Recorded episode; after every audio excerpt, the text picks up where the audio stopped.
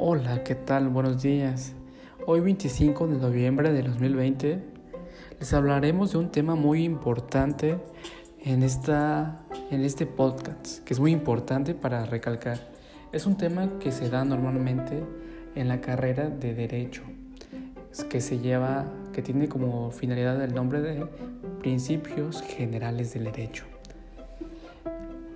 Les comento, es un tema muy importante ya que ah, al cabo tiene ciertas definiciones que nos ayuda a comprender y tener mayor conocimiento. Como definición y, investigándolo y como una conclusión, son enunciados normativos que aunque no estén integrados en un ordenamiento jurídico, se, se entiende que forman parte de él y sirven de fundamento a otros enunciados normativos. Por lo general en la materia jurídica, los principios generales del derecho son una ideología directiva. ¿A qué voy con eso? Que son razonamientos que sirven de base, fundamentos de leyes, etc. Desde los tiempos más antiguos, los jurisconsultos notaron la falta de normas que pudiesen regular todos los casos de la vida práctica, ya que antiguamente era algo, algo muy complicado buscar una ley y que lo respeten. Normalmente en Roma eh, y en Grecia, donde se dio mucha importancia a la ley, sin embargo se, se reconoció la existencia de una norma no escrita basada en la equidad, la congruencia, la verdad y principalmente la justicia.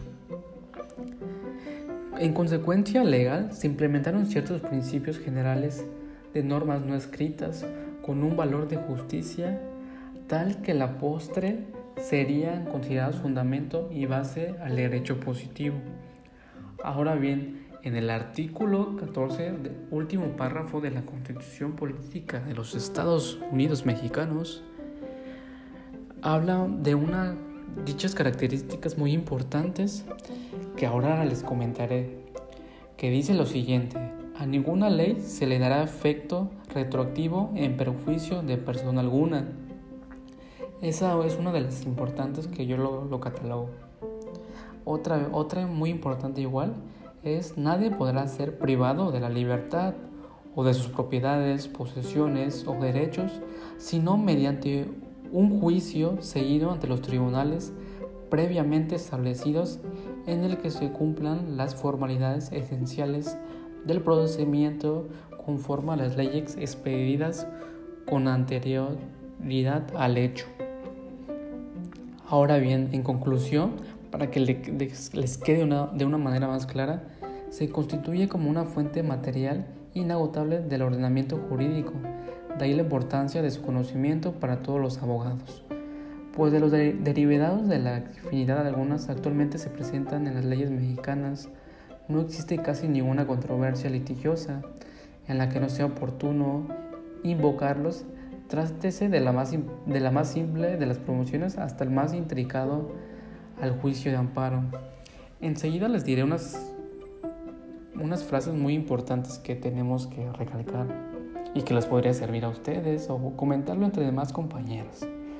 Lo accesorio sigue la suerte de lo principal. Quien más lo puede, puede lo menos. No se puede obligar a lo imposible. Las convicciones de los particulares no derogan al derecho público. El género se deroga por especie es uno de los es muy importante tener esto en cuenta ya que nos puede servir como ciudadano, como estudiante, como empleado, incluso como un padre de familia. Por eso les recalco la información y de mi parte sería todo. Espero les sirva mucho y lo tomen a consideración. Muchas gracias.